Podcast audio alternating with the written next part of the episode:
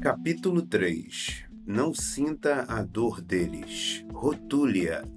O ano era 1998 e eu estava de pé em um corredor estreito, diante da porta de um apartamento no 27º andar de um prédio popular no Harlem. Eu era o chefe da equipe de negociação de crises do FBI em Nova York e naquele dia ocupava o posto de principal negociador.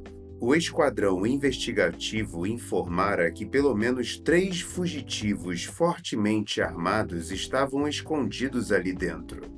Vários dias antes, os bandidos haviam usado armas automáticas durante troca de tiros com uma gangue rival. Por isso, a equipe da SWAT do FBI de Nova York estava posicionada atrás de mim e nossos atiradores de elite instalaram-se em telhados próximos com fuzis apontados para as janelas do apartamento. Em situações tensas como essa, o consenso em uma negociação é manter a frieza, não ficar emotivo. Até pouco tempo atrás, a maioria dos acadêmicos e pesquisadores ignorava completamente o papel das emoções em uma negociação. Elas eram apenas um obstáculo a um bom resultado. Diziam: separe as coisas do problema Separe as pessoas do problema era um bordão. Mas pense o seguinte: como é possível separar as pessoas do problema se as emoções delas são o problema? Mais ainda quando se trata de pessoas assustadas com armas na mão. As emoções são um dos principais fatores que arruinam a comunicação. Quando um indivíduo se chateia com outro, a racionalidade sai pela janela. É por isso que, em vez de negar ou ignorar as emoções, os bons negociadores a identificam e as influenciam. Conseguem rotulá-las com precisão, especialmente as próprias, mas também as dos outros. E depois que rotulam as emoções, falam sobre elas sem ficar tensos. Para eles, a emoção é uma ferramenta. Emoções não são obstáculos, são meios. A relação entre o negociador emocionalmente inteligente e seu interlocutor é, em essência, terapêutica reproduz a do psicoterapeuta com um paciente. O psicoterapeuta cutuca e incita para entender os problemas de seu paciente e depois lhe devolve as respostas para fazê-lo ir mais fundo e mudar seu comportamento. É exatamente o que os negociadores fazem. Chegar a esse nível de inteligência emocional exige abrir os sentidos falar menos e escutar mais. É possível captar quase tudo de que precisa e muito mais do que a outra pessoa gostaria que você soubesse, apenas observando e escutando, mantendo os olhos e os ouvidos abertos e a boca fechada. Pense no sofá do terapeuta ao ler as próximas páginas você verá como uma voz suave, uma escuta atenta e a repetição serena das palavras de seu paciente pode levar você muito mais longe do que um argumento frio, racional. Se você perceber as emoções dos outros, tem uma chance de usá-las em seu benefício. Quanto mais você sabe sobre alguém, mais poder tem. Empatia tática Tínhamos um grande problema naquele dia no Harlem. Nenhum número de telefone disponível.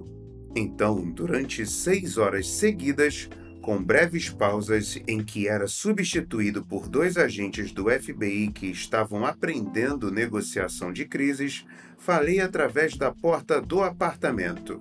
Usei minha voz de locutor de FM tarde da noite. Não dei ordens nem perguntei o que os fugitivos queriam. Em vez disso, imaginei-me no lugar deles. Parece que vocês não querem sair, disse eu repetidamente. Parece que estão com medo de que, se abrirem a porta, nós entraremos atirando.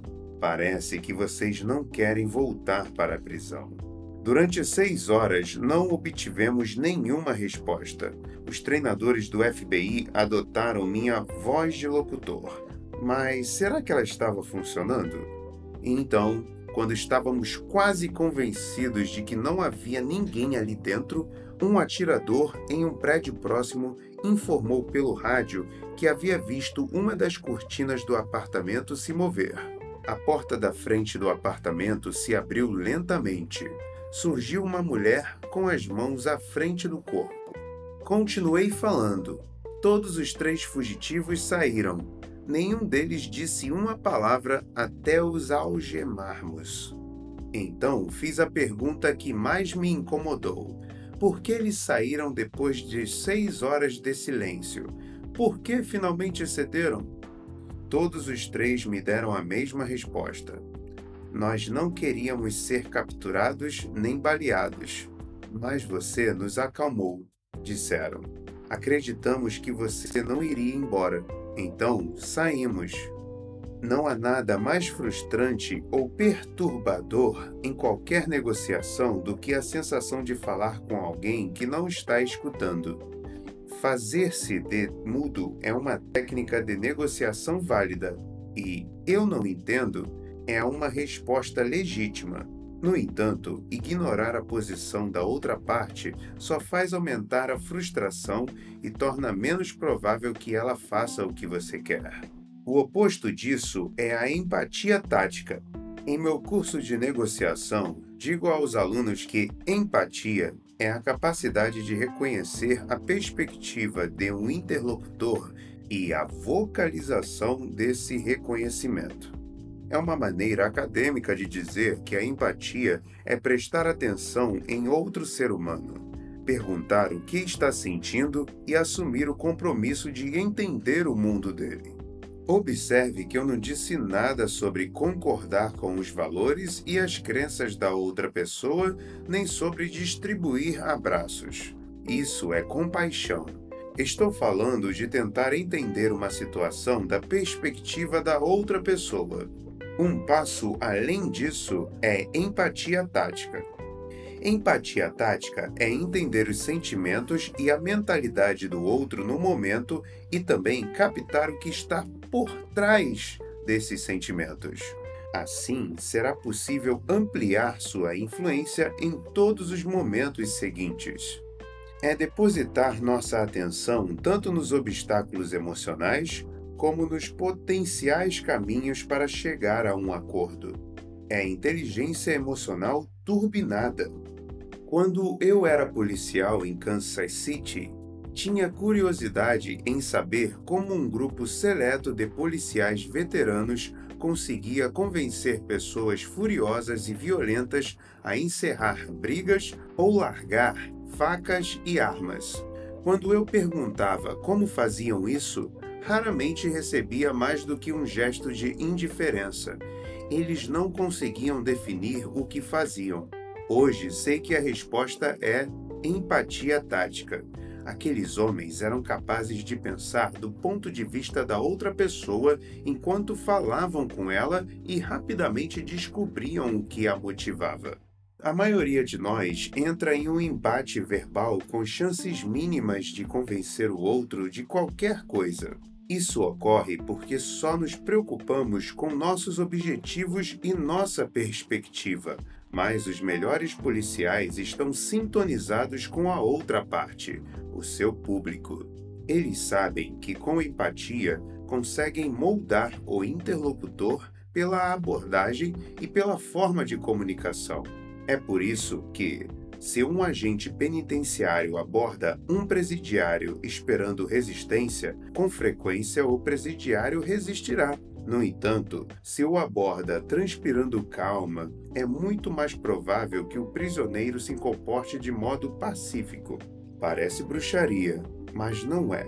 Quando um agente sabe com clareza quem é seu interlocutor, pode se tornar quem precisa ser para lidar com a situação. Empatia é uma habilidade clássica de comunicação suave, mas tem uma base física. Quando observamos de perto o rosto, os gestos e o tom de voz de uma pessoa, nosso cérebro começa a se alinhar com o dela em um processo chamado ressonância neural. É ele que nos permite saber mais plenamente o que aquela pessoa pensa e sente. Em um experimento de exame de cérebros com ressonância magnética, pesquisadores da Universidade de Princeton constataram que a ressonância neural desaparece quando alguém se comunica mal. Os estudiosos conseguiram prever quão bem as pessoas se comunicavam apenas observando quão alinhados seus cérebros estavam. Descobriram ainda que os que prestavam mais atenção, os bons ouvintes, eram capazes de antecipar o que o interlocutor diria. Para aumentar suas habilidades de ressonância neural, pare um instante agora e pratique. Volte sua atenção para alguém que está falando perto de você ou observe uma pessoa sendo entrevistada na TV. Enquanto ela fala, imagine que você é a pessoa. Visualize a si mesmo na posição que ela descreve e acrescente todos os detalhes que puder, como se estivesse de fato no lugar dela. Mas atenção! Muitos articuladores de acordo clássicos acharão sua abordagem simplista e fraca. Pergunte à ex-secretária de Estado Hillary Clinton. Alguns anos atrás, durante um discurso na Universidade de Georgetown, Hillary defendeu a ideia de mostrar respeito até mesmo pelo inimigo, tentar entender e, até onde for psicologicamente possível, ter empatia pela perspectiva e pelo ponto de vista dele. É fácil imaginar o que aconteceu em seguida. Um bando ruidoso de comentaristas e políticos a atacou classificaram sua declaração de inútil e ingênua, chegando até a sugerir que ela ingressara na Irmandade Muçulmana. Alguns disseram que Hillary destruíra suas chances em uma corrida presidencial. O problema por trás de toda essa falação é que ela estava certa. Política à parte, Empatia não é ser simpático ou concordar com o outro lado, é entendê-lo.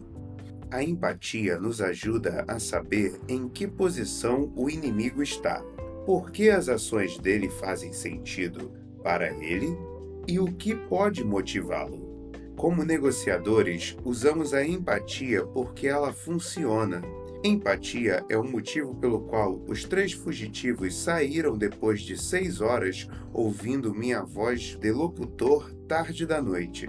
Foi o que me ajudou a ter êxito no que Sun Tzu chamou de a suprema arte da guerra: subjugar o inimigo sem lutar. Rotulagem. Vamos voltar à porta do apartamento no Harlem por um instante. Não tínhamos muitos elementos para prosseguir, mas, quando três fugitivos estão encurralados em um apartamento no 27º andar de um prédio no Harlem, mesmo que não digam uma palavra, é fácil saber que estão preocupados com duas coisas: ser mortos e ir para a prisão. Portanto, durante seis horas seguidas naquele corredor abafado daquele prédio residencial, eu e os dois estudantes de negociação do FBI nos revezamos para falar. Decidimos nos alternar para evitar tropeços verbais e outros erros cometidos por cansaço. E permanecemos o tempo todo enviando mensagens, os três dizendo sempre a mesma coisa. Agora preste bem atenção no que dissemos, palavra por palavra. Parece que vocês não querem sair. Parece que estão com medo de que, se abrirem a porta, entraremos atirando. Parece que vocês não querem voltar para a prisão. Empregamos a empatia tática, identificando e verbalizando as emoções características daquela situação. Não apenas nos colocamos no lugar dos fugitivos, mas também reconhecemos seus sentimentos, os transformamos em palavras e então Muito calmamente e de maneira respeitosa, repetimos para eles o que estavam sentindo. Em uma negociação, isso se chama rotulagem. Rotulagem é uma maneira de validar a emoção de alguém reconhecendo que ela existe e dando a ela um nome. Isso mostra que você se identifica com o modo como essa pessoa se sente e promove uma aproximação sem que seja preciso perguntar sobre fatores externos que desconhece. Como está sua família?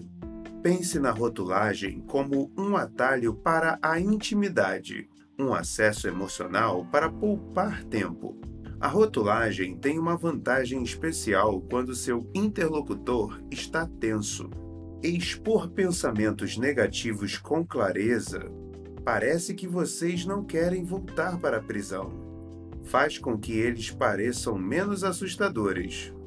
Em um estudo com imagens cerebrais, o professor de psicologia Matthew Lieberman da Universidade da Califórnia, em Los Angeles, UCLA, constatou que, quando mostramos às pessoas fotos de rostos expressando forte emoção, o cérebro apresenta maior atividade na amígdala, a parte que gera medo. Porém, quando pedimos a elas para rotular a emoção, a atividade se desloca para as áreas que governam o pensamento racional. Em outras palavras, a rotulagem de uma emoção, aplicar palavras racionais ao medo, afeta sua intensidade original.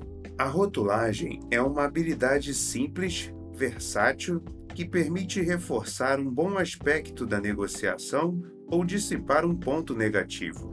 Mas tem regras muito específicas no que diz respeito à forma e expressão.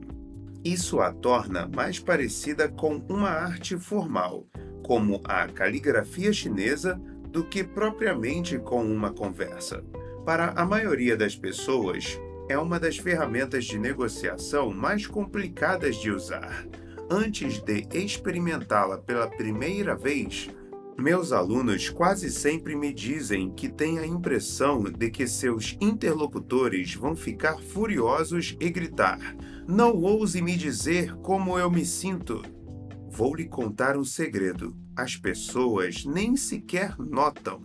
O primeiro passo para rotular é detectar o estado emocional do outro. Diante daquela porta no Harlem, não podíamos ver os fugitivos mas na maioria das vezes é possível reunir informações valiosas a partir das palavras, do tom e da linguagem corporal do outro.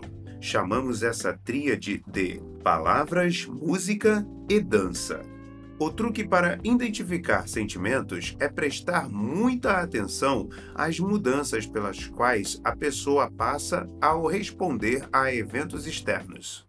Na maioria das vezes, esses eventos são as palavras que o negociador diz. Se você diz como está sua família e os cantos da boca da pessoa se torcem para baixo, mesmo que ela responda que está ótima, é possível deduzir que nem tudo vai bem.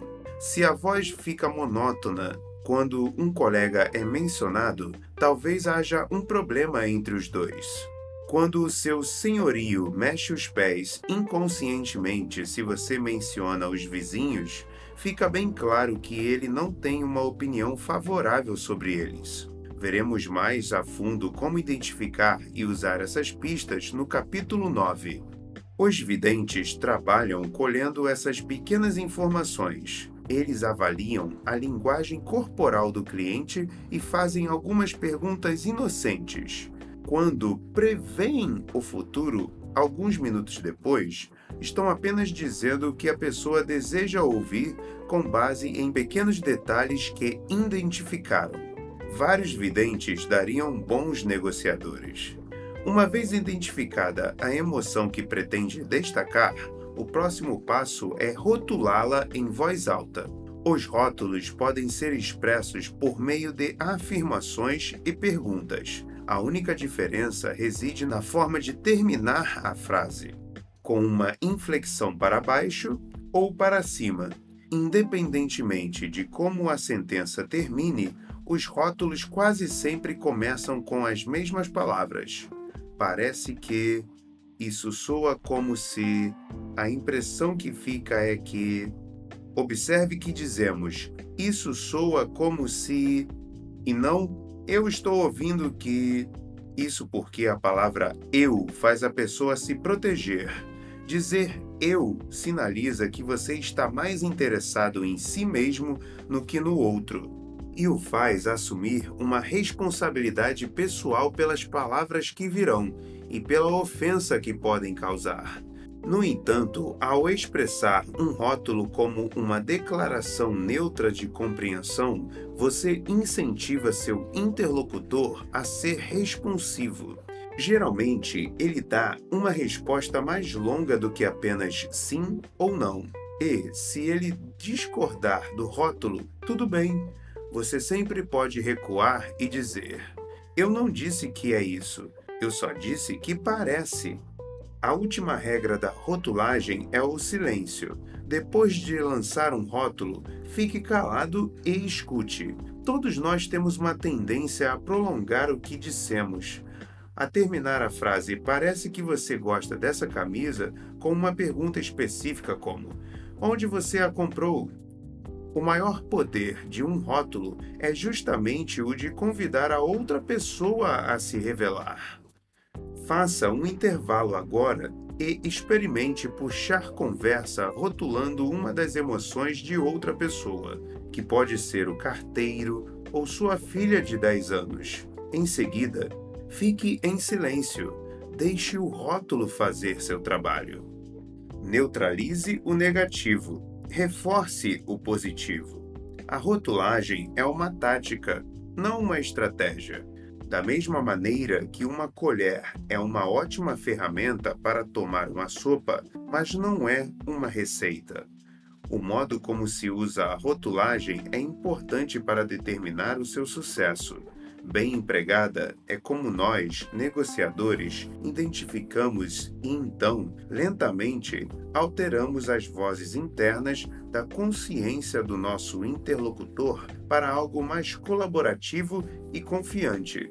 Primeiro, falaremos um pouco sobre psicologia humana. Em termos básicos, as emoções humanas têm dois níveis. O comportamento presente é a parte acima da superfície que você pode ver e ouvir. Abaixo fica o sentimento subjacente, que motiva o comportamento. Imagine um avô que está mal-humorado em um jantar festivo da família. O comportamento presente é o mau humor, mas a emoção subjacente é uma sensação triste de solidão por sua família nunca ter tempo para vê-lo. Ao criar um rótulo, bons negociadores se dirigem a essas emoções subjacentes. Rotular as negativas as dissipa ou neutraliza em casos extremos. Rotular as positivas as reforça. Voltaremos ao avô mal-humorado logo mais. Primeiro, porém, quero falar um pouco sobre a raiva. Como emoção, a raiva raramente é produtiva, para você ou para a pessoa com quem está negociando ela libera hormônios do estresse e substâncias neuroquímicas que atrapalham sua capacidade de avaliar situações de maneira correta e de responder a elas. E ainda o cega para o fato de que você está com raiva, o que lhe traz uma falsa sensação de confiança.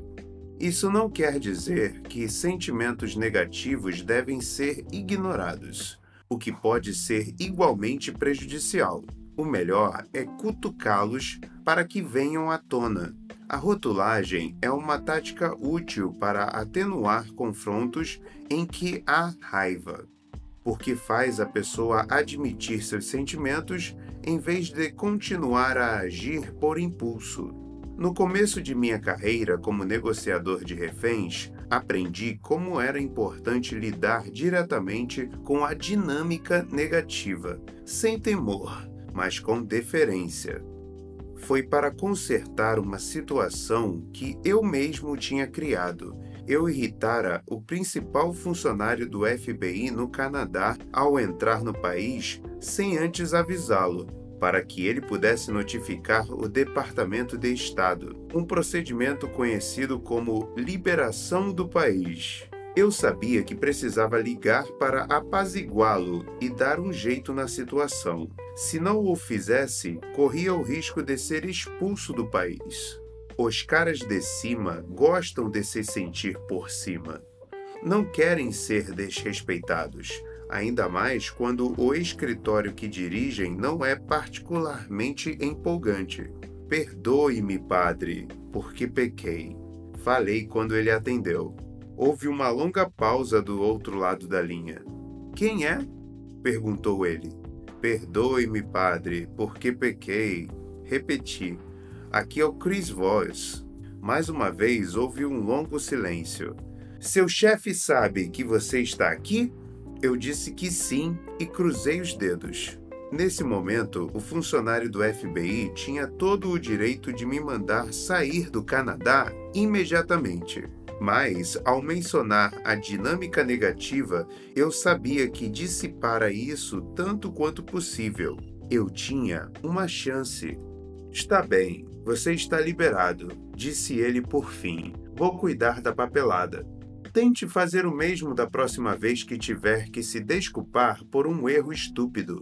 Vá direto ao ponto. O meio mais rápido e mais eficiente de estabelecer uma relação que funcione de imediato é reconhecer o que há de negativo e dissipá-lo. Toda vez que lidava com a família de um refém, eu começava dizendo que sabia que eles estavam assustados. E quando cometo um erro, o que acontece com alguma frequência, sempre valido a raiva da outra pessoa. Descobri que a frase Olhe, eu sou um idiota é uma maneira incrivelmente eficaz de afastar problemas. Essa abordagem nunca falhou comigo. Vamos voltar ao avô mal-humorado. Ele está rabugento porque nunca vê a família e se sente abandonado. O mau humor é seu jeito disfuncional de obter atenção. Como se conserta isso? Em vez de abordar o comportamento rabugento, reconheça a tristeza dele sem julgá-lo e corte o mal pela raiz. Não temos nos visto muito, você poderia dizer. Parece que você sente que não prestamos muita atenção em você e que só nos vemos uma vez por ano. Então, por que você deveria encontrar tempo para nós? Percebe como assim você reconhece a situação e rotula a tristeza dele? Aqui recomendo uma breve pausa, deixando-o admitir e apreciar sua tentativa de entender como ele se sente. Em seguida, contorne o problema oferecendo uma solução positiva. Para nós é um grande prazer. Queremos ouvir o que você tem a dizer. Queremos valorizar este tempo com você porque nos sentimos distantes da sua vida. Pesquisas mostram que a melhor maneira de lidar com a negatividade é observá-la sem reação ou julgamento, depois rotular de maneira consciente cada sentimento negativo e substituí-lo por pensamentos positivos, compassivos e focados em uma solução. Um de meus alunos na Universidade de Georgetown, um cara chamado TJ, que trabalhava como supervisor dos Washington Redskins, pôs essa lição em prática quando fazia o meu curso sobre negociação. A economia ia de mal a pior na época e os titulares de ingressos para a temporada dos Redskins estavam debandando para evitar a despesa. Pior, o time tivera um desempenho terrível no ano anterior e problemas dos jogadores fora do campo estavam afastando os fãs do estádio. O diretor financeiro do time andava cada vez mais preocupado e mal-humorado. Duas semanas antes de a temporada começar, ele passou pela mesa de TJ e jogou sobre ela uma pasta cheia de papéis. As coisas já foram melhores, disse ele, e saiu. Dentro havia uma lista de 40 titulares de ingressos que estavam inadimplentes. um pendrive com o arquivo de uma planilha sobre a situação de cada um e um roteiro a ser seguido por quem fosse ligar para eles. TJ viu na hora que o roteiro era um desastre. Começava dizendo que tentavam contatá-lo havia meses e que a conta dele aumentara. Gostaríamos de lhe informar, dizia, que para receber seus ingressos para a abertura da próxima temporada contra os New York Giants, você precisará quitar sua dívida integralmente até 10 de setembro. Era o estilo de comunicação estúpido, agressivo, impessoal e insensível que é padrão na maioria das empresas. Era tudo eu, eu, eu, sem nenhum reconhecimento da situação do titular de ingressos, nenhuma empatia, nenhuma conexão, apenas me dê o dinheiro. Talvez eu nem precisasse explicar isso, mas o roteiro não funcionou TJ deixou mensagens. Ninguém ligou de volta. Depois de algumas semanas de aula, TJ reescreveu o roteiro. Não houve grandes mudanças e ele não ofereceu aos fãs nenhum desconto. Meu aluno fez ajustes sutis no texto, envolvendo os fãs, sua situação e seu amor pelo time. Agora, o time era o seu Washington Redskins. E o objetivo do telefonema era assegurar que os fãs mais importantes do time, os clientes caloteiros, estivessem presentes na abertura da temporada. É graças a você que nossos jogadores têm a vantagem de jogar em casa todo domingo. E nós sabemos disso. Escreveu TJ. E ele continuava: Nestes tempos difíceis, Entendemos que nossos fãs foram duramente atingidos e estamos aqui para trabalhar juntos. Então, pedi aos titulares de ingressos que ligassem de volta para discutir sua situação individual. Embora simples, as mudanças que TJ introduziu no roteiro tiveram profunda repercussão emocional entre os titulares de ingressos que estavam inadimplentes. O roteiro mencionava a dívida deles com o time, mas também reconhecia a dívida do time para com eles. Além disso, ao mencionar os tempos econômicos difíceis e o estresse que isso desencadeava, o novo texto anulava a maior dinâmica negativa, a inadimplência, e mostrava que o problema era solucionável. As mudanças tinham por trás uma complexa compreensão de empatia por parte de TJ. Com o novo roteiro, ele fez acordos financeiros com todos os titulares de ingressos antes do jogo contra os Giants. E a próxima visita do diretor financeiro? Bem, foi muito menos sucinta. Libere o caminho antes de anunciar o destino. Lembra da amígdala? a parte do cérebro que desencadeia o medo e resposta a ameaças? Bem, quanto mais depressa pudermos frear a reação da amígdala a ameaças reais ou imaginárias, mais rapidamente poderemos eliminar os obstáculos e gerar sentimentos de segurança, bem-estar e confiança. Isso se faz rotulando os medos. Esses rótulos são muito potentes, porque expõe os medos à luz do sol, esvaziando o poder deles e mostrando a nosso interlocutor que nós o compreendemos. Pense naquela situação no Harley. Eu não disse, parece que vocês querem que nós os deixemos sair ilesos. Nós todos poderíamos concordar com esse ponto mas isso não teria dissipado o medo real dentro do apartamento, nem mostrado minha empatia diante da terrível complexidade da situação. Por isso, fui diretamente à amígdala e falei: Parece que vocês não querem voltar para a prisão. Depois de rotuladas e escancaradas, as reações negativas na amígdala de seu interlocutor começarão a retroceder. Garanto que você ficará chocado com a rapidez com que sua linguagem transforma preocupação em otimismo. A empatia tem uma enorme capacidade de melhorar o clima. Nem sempre é possível abrir o caminho com tanta facilidade. Portanto, não desanime se esse processo parecer lento. A negociação no prédio do Harlem durou seis horas. Muitos de nós temos vários medos que se sobrepõem, como camadas de roupas que protegem do frio. Portanto, chegar à segurança leva tempo. Foi essa a experiência de uma aluna minha que arrecadava fundos para escoteiras e se deparou quase por acidente com os temores de sua interlocutora. Não tínhamos falado de alguém que vendia biscoitos feitos pelas escoteiras.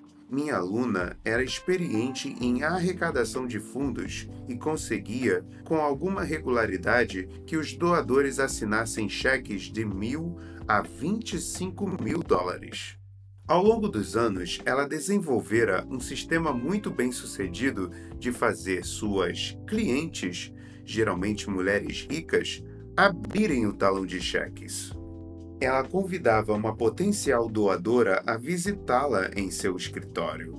Servia alguns biscoitos das escoteiras, mostrava um álbum de fotos tocantes e cartas escritas à mão de projetos que correspondiam ao perfil daquela mulher. Quando os olhos da benfeitora se iluminavam, minha aluna recolhia um cheque. Era quase fácil demais. Um dia, porém, ela encontrou uma doadora irredutível. Quando a mulher se sentou diante dela, minha aluna começou a lhe mostrar os projetos que, segundo suas pesquisas, falariam ao coração daquela pessoa. Mas a mulher se limitava a balançar a cabeça diante de todos os projetos que via. Minha aluna se viu cada vez mais perplexa diante da mulher que não tinha nenhum interesse em doar mas conteve a emoção e recorreu a uma lição recente que aprendera em minha aula sobre rotulagem. Estou sentindo alguma hesitação de sua parte com esses projetos, disse ela no que esperava ser uma voz calma. Como se as comportas tivessem se aberto, a mulher exclamou: Quero que minha doação apoie diretamente um programa para as escoteiras, e nada mais. Isso ajudou a direcionar a conversa, mas, mesmo apresentando uma sequência de projetos que pareciam atender ao critério da doadora, tudo que minha aluna recebia ainda era rejeição. Percebendo a crescente frustração da potencial doadora e querendo encerrar com um tom positivo, o que abriria espaço para que se encontrassem novamente, minha aluna usou outro rótulo Parece que você está de fato entusiasmada com essa doação e deseja encontrar o projeto certo que reflita as oportunidades e as experiências transformadoras que teve como escoteira. Depois disso, essa mulher difícil assinou um cheque sem sequer escolher um projeto específico. Você me entende, disse ela ao levantar para sair. Eu confio que você encontrará o projeto certo. O temor de que seu dinheiro fosse mal empregado era a dinâmica presente que o primeiro rótulo revelou, mas o segundo rótulo trouxe à tona a dinâmica subjacente. Aquela mulher tinha ido ao escritório levada por lembranças muito específicas de seu tempo de escoteira e de como isso mudara sua vida. O obstáculo ali não era encontrar um projeto que combinasse com a mulher, tampouco que ela fosse uma doadora muito exigente, difícil de agradar. O verdadeiro empecilho era que essa mulher precisava se sentir compreendida. Desejava que a pessoa que lidaria com seu dinheiro soubesse por que ela estava naquele escritório e compreendesse as lembranças que motivavam suas ações. É por isso que os rótulos são tão fortes e tão potencialmente transformadores para o desenvolvimento de qualquer conversa. Escavando o que parece ser uma montanha de minúcias, detalhes e logísticas, os rótulos ajudam a descobrir e identificar a emoção primária que motiva o comportamento de quase todos os seus interlocutores. É essa emoção que, uma vez reconhecida, parece resolver milagrosamente todo o resto. Faça uma auditoria de acusação. No primeiro dia de aula de negociação de cada semestre, realizo com o grupo um exercício introdutório chamado 60 segundos ou ela morre. Faço o papel do sequestrador e um estudante tem um minuto para me convencer a soltar meu refém. É uma maneira de quebrar o gelo e também avaliar o nível dos alunos, revelando quanto precisam aprender. Vou contar um segredo: o refém nunca é libertado. Às vezes os estudantes fazem tudo direitinho, mas encontrar quem queira participar geralmente é difícil, porque significa ir para a frente da sala e competir com o cara que tem todas as respostas. Se peço um voluntário, meus alunos sentam sobre as mãos e desviam o olhar. Você já passou por isso? Você quase consegue sentir os músculos das costas tenso enquanto pensa: Ah, por favor, não me chame. Então, eu não convoco ninguém. Em vez disso, digo: caso você esteja pensando em se oferecer como voluntário para encenar o papel comigo diante da turma, preciso deixar bem claro: vai ser horrível. Depois que as risadas diminuem, continuo e aquele que se apresentar provavelmente vai aproveitar muito mais do que qualquer outro. Sempre consigo mais voluntários do que preciso. Agora veja o que fiz. Comecei a conversa rotulando os temores de minha plateia. O que pode ser pior do que. O que poderia ser pior do que horrível? Eu os acalmo e espero, deixando a poeira baixar. Com isso, transforma o que parece maluquice em algo menos ameaçador. Todos nós, intuitivamente, já fizemos algo parecido milhares de vezes. Você começa uma crítica a um amigo dizendo: Eu não quero parecer grosseiro, mas. esperando assim atenuar o que quer que venha em seguida. Ou diz: Eu não quero parecer um idiota, esperando que seu interlocutor lhe diga, algumas frases depois, que você não é tão mal assim. O erro pequeno, mas crítico em uma situação assim é negar o negativo e acabar por validá-lo. No tribunal, advogados de defesa fazem isso da maneira adequada ao mencionar, na declaração inicial, todas as acusações que pesam sobre seu cliente e todos os pontos fracos do caso. Eles chamam essa técnica de botar o ferrão para fora. Quero transformar isso em um processo que, aplicado sistematicamente, pode ser usado para desarmar o interlocutor ao negociar de tudo, desde a hora de seu filho dormir até grandes contratos de negócios. O primeiro passo, portanto, é listar todas as coisas terríveis que seu interlocutor poderia dizer sobre você. Chamo isso de auditoria de acusação. A ideia de uma auditoria de acusação é algo realmente difícil de aceitar. Sempre que falo sobre isso com meus alunos pela primeira vez, eles dizem: Ah, meu Deus, não conseguimos fazer isso. Parece superficial e autodepreciativo. Parece que deixaria tudo pior. Mas então eu lembro a eles que foi exatamente o que fiz no primeiro dia de aula, quando rotulei de antemão seus temores em relação ao jogo do refém, e todos admitem que não sabiam. Como exemplo, usarei a experiência de uma de minhas alunas, Anna, tenho um orgulho imenso da maneira como ela transformou o que ela aprendeu em uma aula em um milhão de dólares. Na época, Anna estava representando uma grande empreiteira que trabalha para o governo. Sua firma vencera uma licitação para um contrato considerável fazendo uma parceria com uma empresa menor. Vamos chamá-la de ABC Corp cujo CEO tinha uma relação próxima com o representante do governo. Os problemas começaram logo depois. problemas começaram logo depois de eles ganharem o contrato.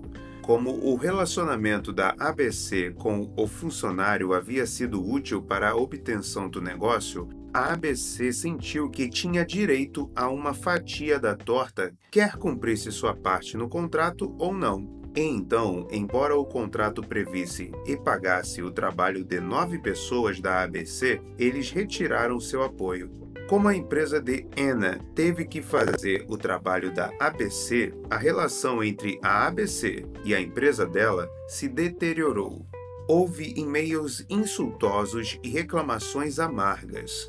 Com uma margem de lucro já pequena, a empresa de Anna foi forçada a duras negociações para fazer a ABC aceitar uma redução para 5,5 pessoas. As negociações azedaram o relacionamento entre as duas empresas. Os e-mails insultosos pararam. Na verdade, todos os e-mails pararam. E nenhuma comunicação é sempre um mau sinal. Alguns meses depois dessas conversas desagradáveis, o cliente exigiu uma grande revisão do projeto e a firma de Anna enfrentou a possibilidade de perder muito dinheiro se a ABC não concordasse com novos cortes.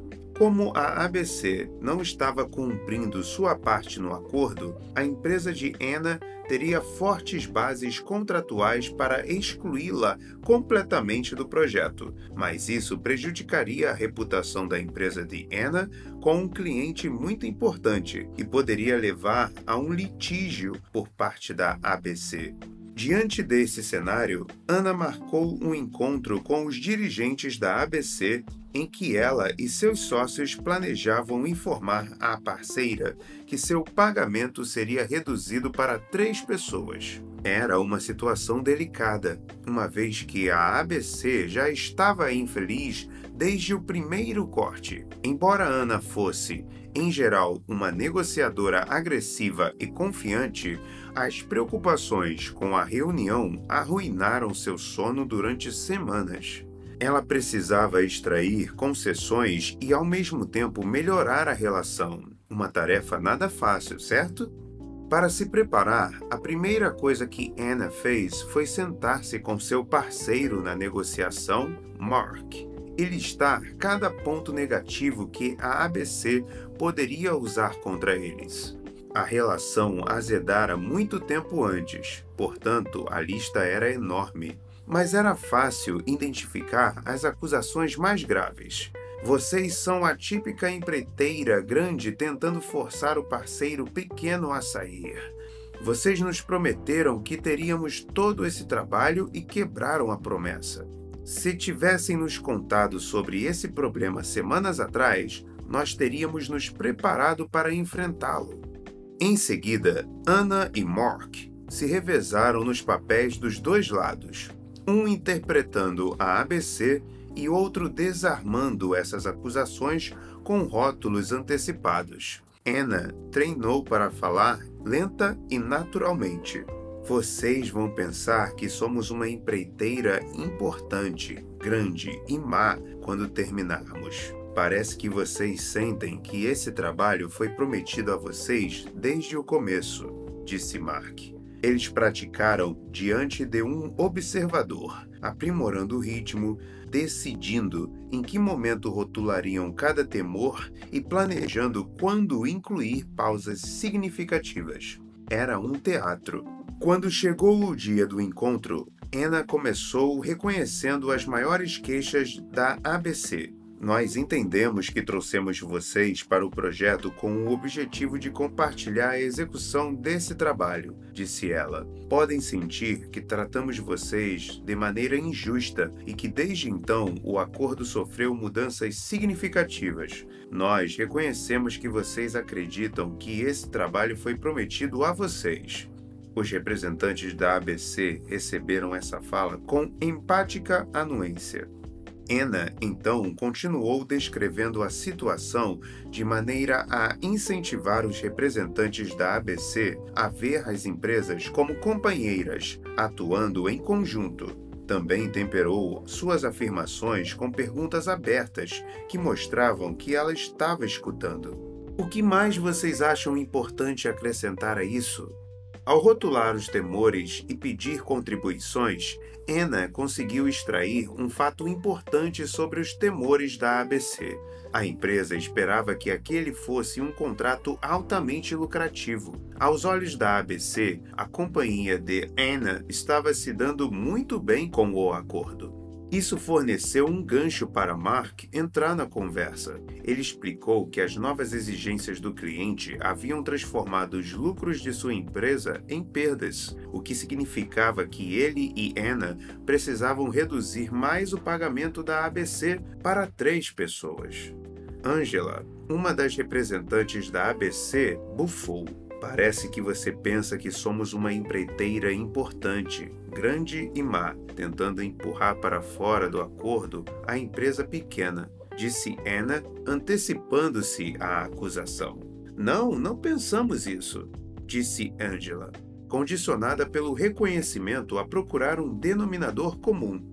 Depois de rotular os pontos negativos e expor as piores acusações, Anna e Mark conseguiram levar a conversa para a questão do contrato. Observe bem o que eles fizeram, porque é brilhante. Reconheceram a situação da ABC e, simultaneamente, transferiram o ônus de oferecer uma solução para a empresa menor. Parece que você tem uma ótima compreensão de como o contrato do governo deveria funcionar, disse Anna, rotulando a competência de Angela. Sim, mas sei que nem sempre é assim, respondeu Angela, orgulhosa por ter sua experiência reconhecida. Anna perguntou então a Angela como ela alteraria o contrato para que todos saíssem ganhando, o que pressionou Angela a admitir que ela não via nenhuma maneira de fazer isso sem reduzir o número de trabalhadores da ABC.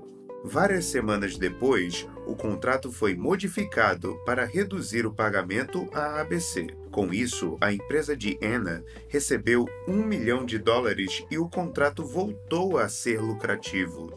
O que mais surpreendeu Anna, porém, foi a reação de Angela no fim do encontro. Na ocasião, Anna reconheceu que dera mais notícias e quão chateada Angela podia estar, mas ouviu dela o seguinte: de fato, não é uma boa situação, mas apreciamos o fato de vocês reconhecerem o que aconteceu e não sentimos que estão nos tratando mal. E vocês não são a grande empresa má. O que Anna achou da forma como tudo se resolveu? Caramba, esse troço realmente funciona! Ela está certa. Como você acabou de ver, a beleza de evidenciar a negatividade é que isso nos leva para uma zona segura de empatia.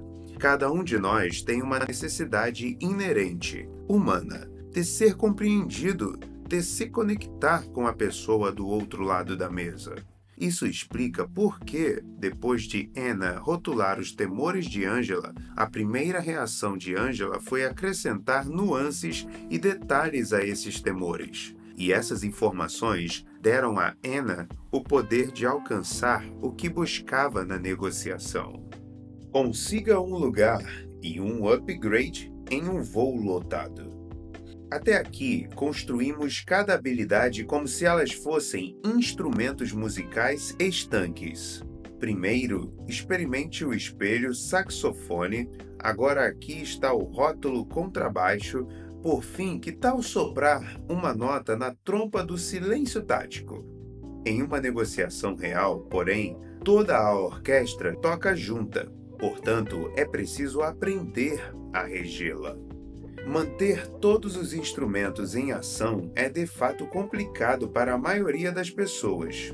Parece que o ritmo desanda, então vou tocar uma música devagar para que você consiga ouvir cada instrumento, nota por nota. Prometo que logo verá como as habilidades que vem construindo interagem, elevando-se, fazendo a base, baixando o tom e pausando em perfeita harmonia. Eis a situação, a música, se você preferir. Meu aluno Ryan B pegaria um avião de Baltimore para Austin para assinar um grande contrato de consultoria em informática. Durante seis meses, o representante do cliente ficara oscilando entre contratar ou não os serviços da empresa de Ryan. Mas um grande colapso no sistema deixou o cara em uma situação difícil com seu CEO. Para transferir a culpa, ele ligou para Ryan com o CEO na linha e, de maneira bastante agressiva, exigiu saber por que Ryan estava demorando tanto para assinar o contrato. Se Ryan não estivesse lá na sexta-feira de manhã, disse ele, o negócio estaria cancelado. Isso foi em uma quarta-feira. Ryan comprou uma passagem para a manhã seguinte, quinta-feira, mas uma tempestade de raios monstruosa atingiu Baltimore, fechando o aeroporto durante cinco horas. Ficou dolorosamente claro que Ryan não conseguiria fazer a conexão planejada de Dallas para Austin. Pior, quando telefonou para a American Airlines pouco antes de partir, ele descobriu que a conexão havia sido automaticamente remarcada para as 15 horas do dia seguinte, o que punha em risco o contrato. Quando por fim chegou a Dallas, às 20 horas, Ryan correu para o portão de embarque, onde o último voo da American Airlines decolaria em menos de 30 minutos. Seu objetivo era pegar aquele avião ou, na pior das hipóteses, conseguir um voo para mais cedo no dia seguinte. À sua frente, no portão, um casal bastante agressivo estava batendo boca com a agente da companhia aérea, que mal olhava para os dois enquanto teclava no computador à sua frente. Estava claro que ela fazia um esforço enorme para não responder na mesma moeda. Depois de ela dizer cinco vezes que não poderia fazer nada, o casal furioso finalmente desistiu e foi embora. Antes de mais nada, observe como Ryan usou aquela conversa exaltada a seu favor. Ser o próximo na fila imediatamente após uma discussão é uma ótima posição para um negociador, porque seu interlocutor está desesperado por uma conexão empática. Sorria e você já representará uma melhora. Oi, Wendy. Eu sou o Ryan. Parece que eles estavam bem chateados. Isso rotula o negativo e estabelece um entendimento baseado em empatia, o que, por sua vez, incentiva Wendy a elaborar sobre sua situação.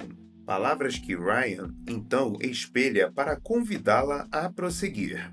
Sim, eles perderam a conexão. Tivemos muitos atrasos por causa do mau tempo. O mau tempo? Depois de Wendy explicar como os atrasos nos voos para a região nordeste do país haviam repercutido em toda a malha aérea, Ryan mais uma vez rotula o ponto negativo e em seguida espelha a resposta dela para incentivá-la a ir mais fundo. Parece que o dia foi agitado.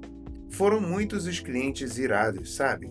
Quer dizer, eu entendo, embora não goste que gritem comigo. Muita gente está tentando chegar a Austin para o grande jogo. O grande jogo? O UT vai jogar Ole Miss e todos os voos para Austin estão lotados. Todos lotados? Pausa. Até esse ponto, Ryan vem usando rótulos e espelhos para construir uma relação com Wendy. Para ela, porém, deve parecer uma conversa à toa, porque ele não lhe pediu nada. Diferentemente do casal furioso, Ryan reconhece a situação difícil em que ela está. Suas palavras são um ping-pong entre o que é isso e eu ouço você. Ambos convites para que ela elabore seus sentimentos. Agora que a empatia foi construída, ela deixa escapar uma informação que ele pode usar. Sim, o fim de semana inteiro, mas sabe-se lá quantas pessoas conseguirão embarcar. O mau tempo provavelmente vai alterar a rota de muita gente. É aí que Ryan, enfim, entra com uma pergunta, mas note como ele age. Não de modo assertivo nem friamente lógico, mas com uma empatia e uma rotulagem que reconhece a situação dela e, de modo tácito, põe os dois no mesmo barco. Bem, parece que você está lidando muito bem com esse dia difícil. diz ele. Eu também fui afetado pelos atrasos causados pelo clima e perdi minha conexão. Parece que este voo está completamente lotado, mas pelo que você disse, talvez alguém, prejudicado como eu pelo mau tempo, possa perder justamente essa conexão. Há alguma possibilidade de vagar algum lugar? Escute essa frase melódica: rótulo, empatia tática, rótulo. E só então pedido. Nesse momento, Wendy não diz nada e começa a digitar em seu computador. Ryan, que não quer forçar a barra, faz silêncio. Depois de 30 segundos, Wendy imprime um cartão de embarque e o entrega a Ryan, explicando que havia alguns lugares que deveriam ter sido preenchidos, porém seus ocupantes chegariam muito depois da partida do voo. Para coroar o sucesso de Ryan, ela o instala em uma poltrona Economic Plus. E isso em menos de dois minutos. Da próxima vez que você se vir atrás de um cliente zangado na fila de uma loja de rua ou de um balcão de companhia aérea, aproveite para praticar os rótulos e espelhos com a pessoa que o atende. Prometo que ela não gritará, não tente me controlar, nem explodirá em chamas e pode ser que você saia dali com um pouco mais do que esperava. Lições-chave: Quando você tentar inserir as ferramentas da empatia tática em sua rotina, recomendo que pense nelas como extensões de contatos humanos naturais e não como tiques artificiais de conversas. Em qualquer interação, é agradável sentir que o outro lado está escutando e reconhecendo nossa situação. Quer você esteja negociando um acordo de negócios ou simplesmente conversando com o balconista do açougue do supermercado, criar uma relação empática e incentivar seu interlocutor a dar mais detalhes sobre o que se passa com ele é a base de uma interação humana saudável. Essas ferramentas, portanto, são as melhores práticas emocionais para curar a inaptidão disseminada que marca nossas conversas mais fundamentais na vida. Elas ajudarão você a se conectar e estabelecer relações mais significativas e calorosas. Se por meio delas você obtiver o que deseja, isso é um bônus. A conexão é o primeiro objetivo. Com isso em mente, incentivo você a correr o risco de introduzi-las em cada conversa que tiver. No começo, elas parecerão esquisitas e artificiais, mas não desista. Aprender a andar também parecia muito estranho. Quando incorporar essas técnicas, transformando o artifício da empatia tática em um hábito e depois em parte integrante de sua personalidade, Tenha em mente essas lições do capítulo que você acabou de ler. Imagine-se na situação do seu interlocutor. A beleza da empatia é que ela não exige que você concorde com as ideias da outra pessoa. Você pode muito bem achá-las malucas. No entanto, ao reconhecer a situação do outro, você imediatamente transmite a mensagem de que está escutando. E, uma vez que ele saiba que você está escutando, pode lhe dizer algo útil para o desenrolar da negociação. Os motivos pelos quais um interlocutor não fará um acordo com você são, com frequência, mais fortes do que aqueles pelos quais ele o fará. Portanto, concentre-se primeiro em remover as barreiras ao entendimento negar obstáculos ou influências negativas dá créditos a ele. Exponha-os. Faça uma pausa. Depois de rotular uma barreira ou espelhar uma afirmação, espere a poeira baixar. Não se preocupe, a outra parte preencherá o silêncio. Rotule os temores de seu interlocutor para dissipar o poder dele. Todos nós queremos falar sobre coisas alegres, mas lembre-se disto: quanto mais rápido você intercepta a ação da amígdala, a parte do cérebro que gera o medo de seu interlocutor, mais depressa pode gerar sentimentos de segurança, bem-estar e confiança. Faça uma lista das piores acusações que a outra parte pode fazer contra você e exponha-as antes que a pessoa possa fazê-lo. Encenar uma auditoria de acusação antecipadamente prepara você para deter dinâmicas negativas antes que elas criem raízes. E, como essas acusações com frequência soam exageradas quando ditas em voz altas, expô-las incentivará a outra pessoa a alegar que exatamente o oposto é verdade. Lembre-se que você está lidando com uma pessoa que quer ser apreciada e compreendida. Portanto, use rótulos para reforçar e incentivar percepções e dinâmicas positivas.